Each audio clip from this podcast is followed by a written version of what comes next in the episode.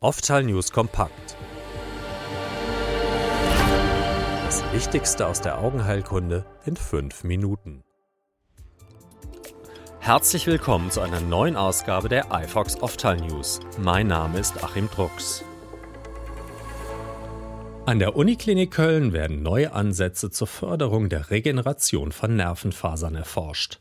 Im Rahmen einer aktuellen Studie fand man dort heraus, dass ein Arzneistoff aus dem Mutterkraut die axonale Regeneration deutlich steigern kann, auch bei kultivierten menschlichen Nervenzellen. In einer vorangegangenen Arbeit konnten die Kölner Wissenschaftler weltweit erstmals zeigen, dass durch die Anwendung eines Designerzytokins mit dem Namen Hyperinterleukin 6 kurz HIL6, Nervenfasern im verletzten Sehnerv und Rückenmark von Mäusen nachwachsen können. Zuvor komplett querschnittsgelähmte Mäuse konnten dadurch einige Wochen nach der Behandlung wieder laufen. Denn HIL6 aktiviert ein Regenerationsprogramm in geschädigten Nervenzellen und ermöglicht so das Faserwachstum. In ihrer aktuellen Arbeit fanden die Forschenden heraus, dass HIL6 in den Nervenzellen zwar die Regeneration fördert, gleichzeitig aber auch einen hemmenden Effekt ausübt. Dieser beruht darauf, dass HL6 die dynamischen Prozesse in den Faserspitzen reduziert, wodurch die mögliche Wachstumsgeschwindigkeit herabgesetzt wird. Um dem hemmenden Effekt entgegenzuwirken, setzen die Wissenschaftler Parthenolid ein. Diese Substanz aus dem Mutterkraut regt gezielt die dynamischen Prozesse in den Faserspitzen an. Sie konnten damit erstmals zeigen, dass dadurch die axonale Regeneration deutlich gesteigert wird. Der Pflanzenwirkstoff verbesserte die Wirkung von HIL6 deutlich. Zudem zeigte die tägliche Gabe von Parthenolid alleine bereits einen leichten positiven Effekt auf die Regeneration im verletzten Sehnerv. Dass dies auch für den Menschen relevant ist, zeigten die Wissenschaftler an kultivierten menschlichen Nervenzellen aus Spenderaugen. Auch hier ließ sich die regenerative Wirkung von Parthenolid nachweisen. Wie das Glaukom zur Erblindung führt, war lange Zeit ein Rätsel. Jetzt wirft eine Entdeckung der Wissenschaftlerin Dongfeng Chen von der Mass Eye and Ear Clinic in Boston neues Licht auf diesen Mechanismus. Ihre Forschungen könnten zur Entwicklung einer vielversprechenden Behandlungsstrategie führen. Die Arbeit von Dr. Chen hat eine Verbindung zwischen Neuroinflammation, den Immunzellen im Auge und Glaukomschäden aufgedeckt. Ihr Forschungsteam suchte dann nach einem Protein, das wie ein Schalter wirkt, um die Entzündungen und Schädigungen des Auges zu stoppen. Sie stießen auf das bislang kaum erforschte Protein IGFBPL1.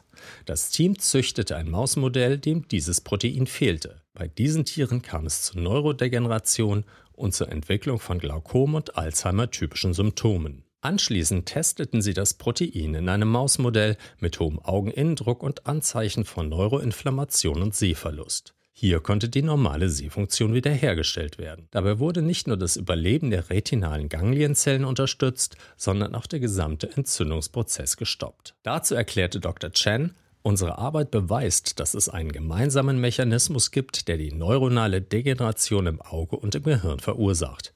Wir haben jetzt einen Weg gefunden, die Neuroinflammation zu stoppen. Das Verständnis dieses Signalwegs und die Erforschung der Wirkungsweise von IGFBPL1 seien der erste Schritt, um die durch das Glaukom verursachte Erblindung zu stoppen. Die Forscher arbeiten jetzt daran, diese Entdeckungen für die Entwicklung von Therapien zu nutzen.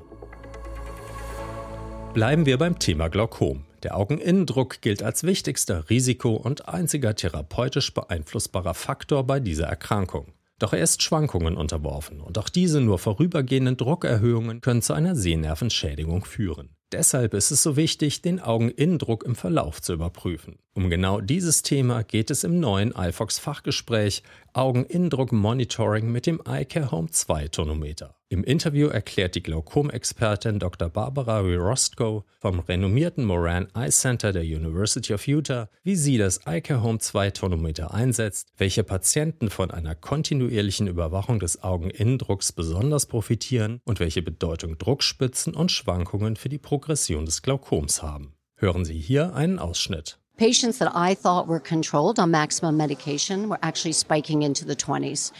And what that told me was that they were not controlled. And what that enabled was decisions to actually take that patient either to surgery sooner, laser, or change their medications. Neu auf iFox ist auch das Videoformat Darum Augenheilkunde. Hier verraten Ophthalmologinnen und Ophthalmologen, was sie an der Augenheilkunde fasziniert und warum sich junge Mediziner gerade für dieses Fachgebiet entscheiden sollten. Die spannenden, oft sehr persönlichen Statements sehen Sie ab jetzt in unserer Mediathek. Das neue iFox-Format startet mit Beiträgen von Dr. Mignon Han, Professor Ludwig Heindl, Professor Verena Prokosch und Dr. Stefanie Schmickler. Es wird kontinuierlich erweitert. So folgen in den nächsten Wochen etwa die Statements von Professor Gerd-Uwe Auffahrt und Professor Anja Liegfeld.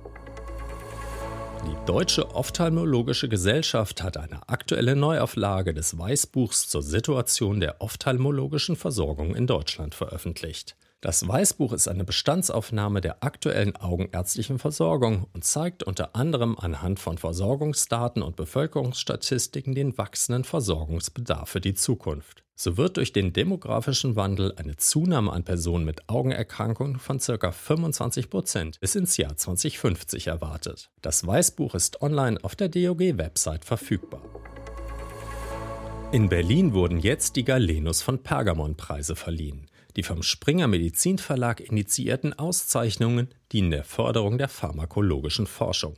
In der Kategorie Orphan Drugs wurde mit Kimtrak von Immunocore ein Medikament aus der Ophthalmologie ausgezeichnet. Sein Wirkstoff Tebentafusp ist die erste zugelassene Therapieoption mit neuer Wirkungsweise bei inoperablem oder metastasiertem ovialen Melanom. Kimtrak habe sich vor allem wegen seines hochinnovativen Wirkmechanismus durchgesetzt, begründete Jurypräsident Professor Erland Erdmann die Entscheidung für dieses Medikament.